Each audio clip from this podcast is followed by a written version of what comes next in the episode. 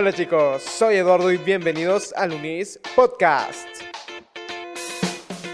Las votaciones se acercan y los jóvenes tenemos no solo el derecho, sino el deber cívico de votar. Es por eso que en esta ocasión hemos invitado a la doctora Jari Méndez Madaleno, decana de la Facultad de Derecho de la universidad, y a la licenciada Jacqueline Benfeld, periodista egresada de la Universidad del Istmo, quien ha sido también activista política, y nos cuentan acerca del papel de los jóvenes en las elecciones de Guatemala en 2019. Bienvenidos a un nuevo podcast de la UNIS. Y saben, este podcast realmente me tiene bastante emocionado por dos razones. La primera, porque vamos a empezar ya con pie derecho todo lo que es junio. Bueno, este 16 de junio y empiezan las elecciones aquí en Guatemala. Y es por eso que aquí tenemos a, pues, dos personas maravillosas y que muy conocedoras del tema y que nos pueden aportar un poco a nosotros los jóvenes sobre, pues, cómo participar y cómo estar involucrados en todo lo que es la, la política del país. Así que, bienvenidas, ¿cómo están? Bien, gracias. gracias. Si, si pudieran presentarse ustedes para, bueno, dar digno nombre a lo que son ustedes. Bueno, mi nombre es Jari Méndez, soy decana de la Facultad de Derecho de la UNIS y profesora de Derecho Constitucional 2. Entonces, todo lo que se refiere a las elecciones es parte de mi, de mi expertise porque además también hice mi, mi tesis doctoral sobre la constitución como proceso político. Entonces ya se imagina que el tema me apasiona. Eh, mi nombre es Jacqueline Bentfeld, yo soy periodista egresada de la UNIS, soy catedrática de opinión pública y em, economía política y comunicadora. Hice un par de años de activismo político y obviamente el tema me apasiona bastante, creo que es muy importante en este país y la política nunca descansa. Definitivamente, gracias por estar aquí. Espero que esta media hora que vamos a estar aquí la, la disfruten y se la pasen bastante bien para empezar con todo esto, o sea, en mi formación, antes de, venir a hablar con ustedes, me di cuenta de un, de un, tema que se está incentivando en la sociedad, que era la parte del, de la juventud, o sea, que la juventud no estaba dispuesta o predispuesta a participar en, en las elecciones o todo el movimiento político. Y quisiera que ustedes me dijeran, nos orientaron un poco por qué es esta razón. Yo creo que con los jóvenes pasa algo muy interesante y es que en esta era en la que tenemos tanta información a nuestra disposición, primero tenemos el tema de las fake news, que en un momento creemos una cosa, después creemos otra y no sabemos qué creer. Entonces eso hace que nos llame menos la atención la política porque nos dan la impresión de que es más corrupta de lo que en realidad es. Entonces asociamos corrupción con política y ahí nos quedamos. No vamos más allá a darnos cuenta que realmente, ok, sí, queremos combatir la corrupción, queremos arreglar el país, pero sin política no lo vamos a poder hacer. No va a haber un día que nos despertemos todos y mágicamente nos pongamos de acuerdo, porque sí, la política es la forma que tenemos nosotros para llegar a decisiones consensuadas y poder actuar en aras del bien común. Bueno, yo creo que también un poco con lo que dice Jackie, tal vez le hemos hecho mala prensa a la política, pero en realidad toda nuestra vida es política. Aristóteles, desde que escribió la política, dijo que el hombre es un animal político y efectivamente, o sea, nosotros para nuestro desarrollo pleno necesitamos convivir con los demás. El valor de la política es la solidaridad y busca el bien común. Entonces, creo que los jóvenes igual tienen que plantearse que esa apatía o ese desconcierto en cierta forma está justificado porque quizá ha faltado coherencia, ha faltado verdaderamente identificarse con lo que es la política, que no es partidocracia ni intereses particulares, sino que la verdadera política es precisamente trabajar para el desarrollo pleno de todos. Y mm, creo que tal vez el despertar o algo más pragmático, porque tal vez Aristóteles no va a despertar esa motivación, es pensar que de los políticos, nos guste o no, va a depender nuestro futuro, de lo que decidamos hoy. Eso va a suponer para nosotros cómo vamos a vivir mañana. Entonces yo creo que los jóvenes por lo menos eso deberían plantearse. Ok, la política es bastante importante en nuestra sociedad, no podemos vivir sin política, pero aquí vamos a la, a la situación, o sea, ya se vienen las elecciones, inclusive tú ya que lo decías al, al, principio cuando estábamos hablando, de que una gran cantidad de personas que están llamadas al voto son jóvenes y no quieren votar. ¿Qué impacto podría generar esa, ese, esa apatía de, de, de las personas de no querer participar en las elecciones? Mira, yo ahí veo varias cosas interesantes. Esta campaña es completamente distinta a las anteriores. Y yo le he hablado con varias personas. Hay gente que por un lado no ve publicidad, no se sabe las cancioncitas, no ha visto anuncios y lo que hace es que los motiva a buscar información. Tristemente esa es la minoría. El resto de gente, o sea, en este país votamos sentimentalmente. Entonces vamos a votar por el que conozcamos. Ese es el problema, que en este momento que no hay información y los jóvenes no la buscan, ¿qué preferirías tú? ¿Ver Netflix o ponerte a ver un debate presidencial? Ya, ya, veo por dónde vas. Es que ese es el tema. Tenemos tantos recursos a nuestra disposición que la política no, la vamos a escoger porque nos nazca.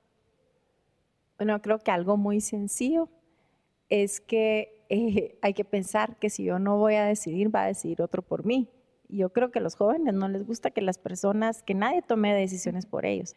Ese es uno. Y luego también es una situación electoral muy particular porque estamos bajo las reformas a la ley electoral y de partidos políticos que ha cambiado una tradición, digamos, de lo que se llama propaganda política de, no sé si de, de 100 años, pero por lo menos desde el 85 desde la Constitución del 85 y la nueva era democrática en Guatemala.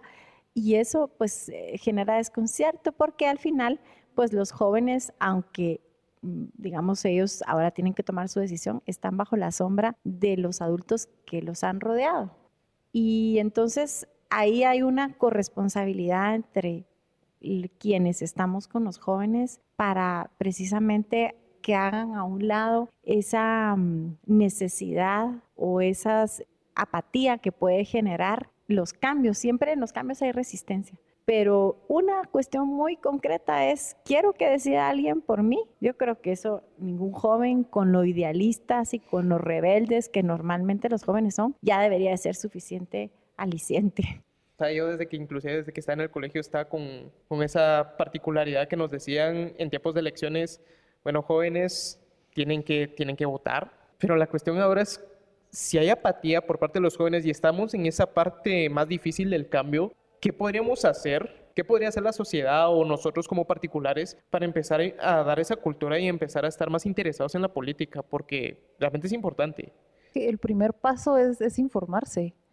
En este momento es difícil no tenemos la situación que teníamos en, 2015, por ejemplo, que había gran actividad en redes sociales, todo el mundo sabía información de los distintos candidatos, tenías los trending topics en Twitter, Facebook, la gente haciendo las marchas en la plaza. Ahí creo yo que realmente despertamos un animal político. Después se durmió. y lo que pasa en este momento es que voy a lo mismo. Si uno no se informa, no se puede interesar y te tiene que nacer a ti.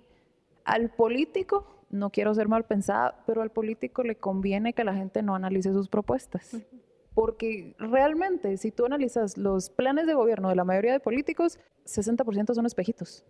Yo creo que algo muy importante que, que hay que rescatar en estas reformas es que los partidos políticos ahora deben especificar su ideología. Y eso debería ser algo que debería motivar a los jóvenes, porque al final de cuentas los partidos políticos son esos vehículos que transportan los sentimientos, los ideales de la población y recordar que es el voto. Yo creo que eso es bien importante, porque cuando la gente dice, miren, votemos nulo, ¿para qué? Pues yo creo que está bien, ¿verdad? Porque todos somos libres de expresar y puede ser para alguien la mejor opción, pero ¿qué es el voto? El voto es un derecho, pero también es un deber. Sí. Y luego también, ¿qué significa el voto? Cuando yo voy y emito mi voto, estoy diciendo, yo confío en este partido con esta ideología y con este programa de gobierno. Si yo voto nulo, quiero decir, estoy de acuerdo con el sistema democrático constitucional, pero no estoy de acuerdo con las opciones. Y entonces, si yo voy con esa perspectiva, de acuerdo, me parece bien. Si yo voy y voto en blanco, lo que significa es no me gustan ni las opciones ni el sistema. Pero hay que empezar desde lo básico, desde ese marco de referencia. Pero si yo voy solo porque me caen mal los del Parlacén, me caen mal los candidatos, ¿estoy realmente actuando con la cabeza o con la emoción?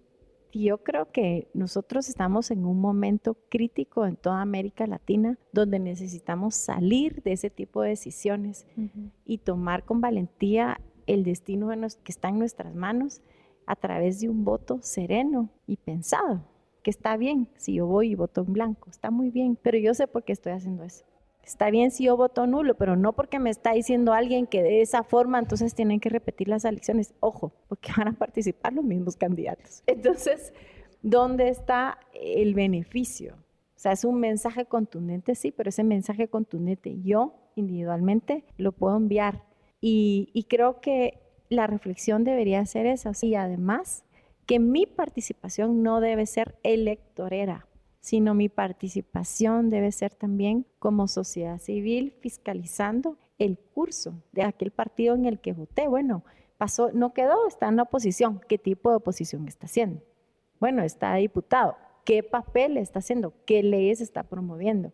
Creo que si nosotros como ciudadanos tuviéramos ese sentimiento constitucional de adherencia, nuestro país iría en diferente rumbo, porque entonces ya las elecciones para nosotros no sería a ver ahora con quién, sino que ya sería un voto más pensado, porque al final el voto, digamos, es depositar nuestra soberanía en ese gobierno por cuatro años. Entonces es muy serio. Eso me llama mucho la atención, especialmente porque en estas elecciones creo que orgánicamente, si se podría decir, nacieron muchas iniciativas para informar a la gente de ese tipo de cosas. Tenemos por quién voto, 3 de 3, saber votar. Hay un sinfín de iniciativas. Lo que pasa es que hay que buscar. O sea, hay gente en sociedad civil haciendo ese trabajo y dando a conocer a los diputados, a los funcionarios públicos. Hay asociaciones como Guatemala Visible, por ejemplo. Ellos hacen un trabajo increíble en el Congreso y están ahí todo el tiempo fiscalizando, haciendo proyectos, viendo temas de transparencia, capacitando gente. Lo que pasa es que tal vez es, un nicho, pero hay gente haciendo el trabajo y ahí es donde deberíamos involucrarnos todos. Bueno, pero digamos, ustedes saben todo esto porque han estado involucrados, han estudiado, pero digamos, las personas a quien no les llega esta cantidad de información, me quiero enfocar más en las personas del área rural, que a veces tal vez son las que más se pueden ver eh, limitadas con respecto a, esta información. O sea, ¿cómo se la política en, en estos lugares? Mira, cuando yo hice mi tesis de licenciatura, hablé del ciberactivismo. Y uno de los temas era ese justamente, cómo se informa la gente en el área rural. Porque la mayoría de gente cree que nosotros no tenemos un nivel alto de penetración de Internet. Es cierto, tenemos Ahorita, cuando yo hice mi tesis era 33%, hace más o menos dos años. Ahorita ha subido casi a 40%. Pero te estoy hablando de gente que tiene más de un celular por persona. O sea, es gente que es capaz de meterse a Facebook, meterse a Twitter e informarse. Y eso estoy hablando del gobierno central. Porque si estás hablando del gobierno departamental es aún más fácil. La gente en los pueblos conoce a sus representantes, conoce a sus diputados, a sus alcaldes y es, es gente que, que tú puedes decir, él es hijo de tal persona, hizo tal cosa, esto está haciendo, sé a dónde ir a buscarlo, sé qué pedirle. Entonces, yo creo que hasta cierto punto es más fácil involucrarse en el área rural en todo este tema. No, es que siempre nos venden esa parte de que, o sea, la capital es la parte más desarrollada, pero entonces aquí viene la cuestión, o sea, por lo que yo veo, está la información, hay iniciativas, las personas tienen la capacidad para adquirir esta información, entonces no veo como que el por qué, más allá del desinterés, para participar en las elecciones y para participar en la política.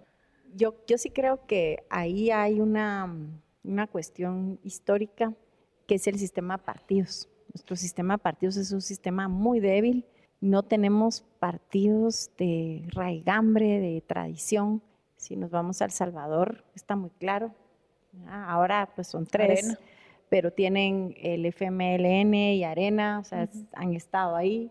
Si nos vamos a Honduras, mm, la misma línea. Si nos vamos a Costa Rica, Guatemala no. Y entonces cuando no hay estructura partidaria, por eso yo sí creo que una tarea de ciudadanos es luchar y exigir un sistema de partidos políticos que permitan la estabilidad de los vehículos para el sentir de los ciudadanos.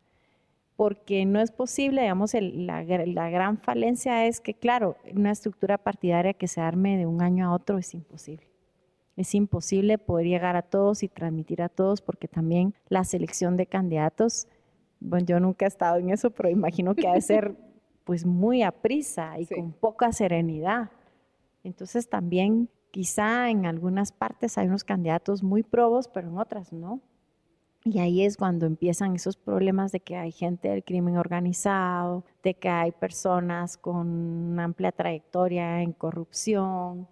Y claro, la, la gente de los pueblos conoce, se conocen, lo que decía aquí antes, y no sienten ningún incentivo por votar por ese partido porque ya conocen a los actores de primera mano. Ese es un problema, pero es una oportunidad porque es una oportunidad para generar conciencia y para hacer lo que necesitamos es tener partidos con propuestas ideológicas definidas y la democracia exige pluralidad, pluralidad de partidos, que todos los partidos tengan esa libertad ideológica y de expresión, que es un derecho constitucional, eh, para que todos los ciudadanos de verdad se sientan adheridos a una propuesta política.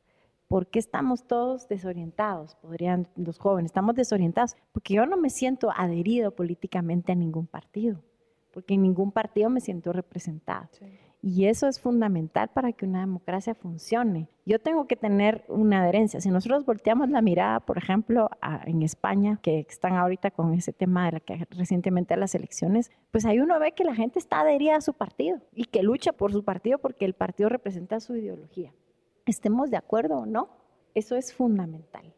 Si un partido, pues tal vez yo no, no, comparto su ideología, pero es fundamental porque hay personas que tienen esa adherencia política. Entonces los jóvenes creo que deben involucrarse y deben pensar que si ellos no se involucran, van a seguir siendo los adultos los que definan cómo debe estar eh, definida la política y la vida del Estado. Y yo sí creo que los jóvenes con todos sus ideales y con toda su globalización eh, mental, porque con las redes realmente se pueden transportar a cualquier parte del mundo y ver qué está pasando ahí, no pueden quedarse indiferentes. En España la mayoría de votantes que generó un cambio fueron jóvenes. Ha sido muy criticado, pero por ejemplo el partido Vox tuvo muchos jóvenes que votaron. Igual fue el partido Podemos hace cuatro años, son partidos nuevos, eh, muy distintos, ¿verdad? Podemos, extrema izquierda, eh, Vox, partido tradicionalista, conservador, conservador, conservador, conservador, ¿verdad? y diciendo cosas políticamente incorrectas, muy distintos, pero irrumpieron en la vida política. ¿Quién nos hizo irrumpir en la vida política? Los jóvenes. ¿Por qué? Porque se sintieron adheridos a eso. Entonces creo que nos hace falta eso. ¿Qué piensa Jackie? No, yo estoy completamente de acuerdo. Creo que a los jóvenes, todavía me incluyo, nos, tenemos que identificar, porque el problema aquí es que yo me pongo a pensar, a mí me puede gustar el partido A, porque el partido A se asemeja a lo que yo considero correcto. Pero como está el sistema ahorita, nada me garantiza a mí que el candidato del partido A realmente represente lo que dice representar. Y ese es un problema, porque entonces yo ya no voto por partidos, no tengo una visión institucional, tengo una visión personal. Y estamos votando por la persona y la persona cambia. Nosotros queremos construir instituciones, queremos algo que permanezca en el tiempo, que siente las bases adecuadas, no una persona que hoy nos hable bonito. Concuerdo con eso que ustedes están diciendo de que votamos por la persona y no, no votamos por el partido ni por la ideología. Pero aquí viene otra situación las elecciones o la política siempre nos la venden como el año, o sea, yo como lo he visto en el año electoral. Como platicamos y, comentaban hace tiempo, la política no es solo ir a votar, o sea, no simplemente participar en elecciones, todo eso. La política sigue, somos seres políticos al final de cuentas. Yo como lo veo, si queremos hacer un cambio, porque no es solo un año. Si queremos hacer un cambio, tenemos que seguir y seguir todos los días prácticamente. Entonces, ¿qué es lo que podemos hacer nosotros como jóvenes para estar haciendo política donde estemos? Pues. Mira, yo creo que ahora los jóvenes tenemos una gran ventaja que nuestros papás no tenían, y son las redes sociales. Ahí hacemos ruido y nos hacen caso. 2015 prueba que nos hacen caso. Entonces, ahí podemos nosotros encontrar a todos los candidatos, a todos los diputados, a todos los funcionarios y les hablas y les preguntas. Y una persona, tú decís, bueno, un tuit no, no, van a querer contestar, no les va a importar. Pero si todos nos ponemos a fiscalizar lo que están haciendo, todos nos ponemos a preguntar, estamos pendientes, una persona, después van a ser 100 y después van a ser mil y así sucesivamente. Y así es como realmente nosotros podemos involucrarnos. Yo sé que no todo el mundo va a ir a meterse al Congreso cuando se discutan las distintas leyes. Hay gente que trabaja, hay gente que no le gusta, que no entiende, que no le llama la atención, etc. Pero al final del día nos tenemos que poner a pensar que realmente esto no es como, ¿qué te diría? House of Cards. No es una serie. Aquí nosotros estamos realmente decidiendo nuestro futuro. Entonces nos tenemos que involucrar porque, ok, ahorita están en la universidad, están empezando, seguramente para la mayoría de jóvenes son las primeras elecciones. Pero en cuatro años, en cuatro años, primero Dios ya van a estar graduados, ya van a estar trabajando y les van a afectar cada uno de los cambios de ese gobierno que eligieron hace cuatro años por involucrarse o no tampoco hay que ver como la política que fuera algo ajeno, porque todos, todos tenemos que ver con la política. Hasta en la familia tiene sus políticas, porque la política es la definición de lo común. Eso quiere decir que yo establezco qué, cómo y qué es lo que yo quiero vivir en mi casa, en mi empresa, en mi universidad, en mi asociación. Entonces siempre hay políticas, políticas de empresa, políticas de la universidad, políticas en la familia, ¿verdad? En la familia también tiene su política, no, se llama, no, no la llamamos así. Y el Estado, pues lógicamente es donde uno lo encuentra ahí, pero lo político está en todo, en lo cultural, en lo social. Y algo muy importante que creo que además de participar en las redes, que es por supuesto la forma en que los jóvenes pueden incidir más directamente, además se les da es sobre todo en tratar de entender que mm, la indiferencia lo único que nos lleva es precisamente a la dispersión. Tal vez pensamos que individualmente tenemos que lograr el éxito y eso está muy bien, pero si mi sociedad no tiene una estabilidad necesaria, entonces las oportunidades de empleo van a ser menores. Y si no, la mayoría de la población no está bien, no tiene bienestar general, tampoco va a florecer el arte, por ejemplo, porque en una sociedad donde apenas donde las diferencias sociales son muy grandes, tampoco puede haber esa serenidad que necesita al cultivar el espíritu. Y eso yo creo que los jóvenes sí lo tienen que entender, porque ¿cuántos jóvenes desearían dedicarse a la música? Muchos. O dedicarse al arte pero ni se lo plantean porque lo ven imposible, pues no es imposible. Si nosotros cambiamos la forma de definir nuestra sociedad guatemalteca, entonces va a ser posible que todos pongamos tener ese desarrollo pleno y que cada uno pueda mm, alcanzar su plenitud en lo que más le guste como persona, pero no olvidarnos que necesitamos a los demás no digamos desde un punto de vista meramente de intercambio comercial, sino necesitamos a los demás porque nuestro desarrollo personal requiere interactuar con otros. Y para eso la política, eso es fundamental. Por eso el valor de la política, insisto, es la solidaridad. No votar, estoy haciéndole un gran daño, no solo a mí mismo, que mi futuro va a quedar en manos de otros, sino también un gran daño a todas esas personas que necesitan una oportunidad nueva para generar un cambio bajo mi punto de vista que me puedo equivocar, pero que al emitir mi voto creo que lo voy a generar así. Y no, y no importa, voto nulo, voto blanco o voto por una opción política, pero acudir a ese deber cívico que tenemos, porque no ir es fallarle también a nuestro país. O me gustó esa, esa idea de que la política no solo repercute en lo que nosotros tomamos como política, sino también repercute en lo que es nuestro estilo de vida futuro. Y saben, yo, yo con todo lo que me quedo de lo que ustedes han dicho es que al final de cuenta, si no participamos, si los jóvenes no nos empezamos a meter en lo que es la política para hacer un cambio y para empezar a hacer cosas diferentes a lo que se ha hecho, vamos a seguir igual, uno, y dos, o sea, el mismo mensaje se va a seguir transmitiendo a las siguientes personas que vienen atrás y el problema sigue. Y creo que sí la conciencia, es muy, muy importante que todos la tomemos. Así que ya, ya para terminar esto, gracias por estar aquí, gracias por compartir sus ideas, su conocimiento y su experiencia.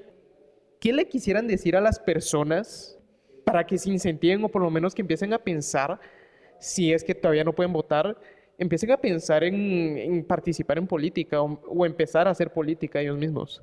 Yo creo que lo más importante es informarse y no me refiero a informarse de las propuestas de partidos políticos ni de candidatos. lo más importante para gente que todavía no puede votar, que está adentrándose en este tema, es informarse acerca del funcionamiento del Estado entender cómo funciona el país para entender cómo nosotros ciudadanos repercutimos en esos cambios.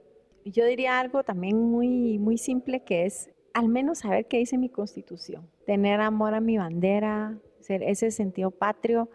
Y tenemos ejemplos, ¿verdad? Aquí mexicanos, por ejemplo, o los estadounidenses. Yo creo que ellos también uno tiene que, y muchos países, no solamente esos, pero sí tenemos que tomar en cuenta ese sentimiento, porque cuando hay esa adherencia a un sentimiento nacional, entonces las decisiones que ocurran no nos van a ser indiferentes, porque sabemos que ese es nuestro lugar y ahí tenemos que desarrollarnos.